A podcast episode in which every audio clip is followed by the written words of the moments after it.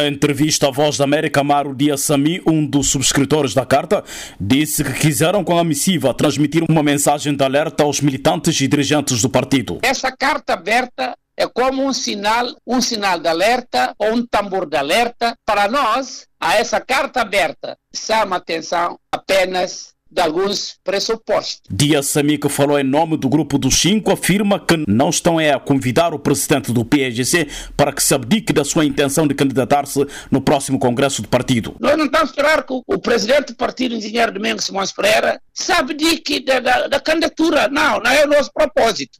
Nós, tendo em conta tudo aquilo que aconteceu, a partir do período ah, de quando saímos do período de transição que veio em consequência do 12 de abril de 2012. Então, nós esperávamos, de facto, poder salvar o nosso povo. E, e fomos impedidos de concretizar isto. O inimigo do PSC não pode ser encontrado no interior do PSC. O inimigo do PSC é aquele que quer pôr em causa o progresso do nosso povo. É aquele que quer ser pior do que o colonialista português. Esse é que é o inimigo do PSC. Então, a nossa luta, a luta do PSC, dos seus militantes, do seu dirigente, é contra essa pessoa, é contra esse cidadão. Os cinco subscritores da carta aberta dirigida ao Domingos Simões Pereira argumentam ainda que o PAIGC tem perdido espaço junto das suas tradicionais bases políticas. O partido está numa queda tendencial a perder os mandatos nas urnas, sem contar com a, a dissidência de alguns uh, deputados, não é? sem contar com a, a, o mau comportamento daqueles deputados. Para um observador atento, em 2014 uh, éramos 57,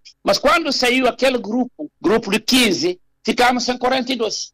É o mesmo cenário que veio repetir. Saiu das eleições desde, desde março de 2019, uh, saiu 5, ficamos em 42. É essa a tendência que temos que corrigir. Mas tem que ser toda a gente convidada para fazer isto. Contactado pela Voz América, uma fonte próxima ao Domingo Simões Pereira, disse que por enquanto o mesmo não vai falar sobre o assunto. O jornalista da Rádio Pública, Bacar Camará, interpretou assim a posição pública dos cinco dirigentes do PSGC. A meu ver, eu acho que não colocaram em causa em nenhum momento a dimensão política do seu líder e nem colocaram em causa eh, a sua virtude. Mas o que está em causa, o que os subscritores da carta colocam em causa é evitar o novo fracasso político eleitoral do partido, que pode ser eh, bastante profundo. O PSGC marcou para os dias 17, 18, 19 e 20 de fevereiro próximo o seu décimo Congresso Ordinário, tendo domingo Simões Pereira manifestado o interesse em candidatar-se para um terceiro mandato. Uma intenção que alguns dirigentes do partido não veem com bons olhos. Da Kasama, para a Voz América.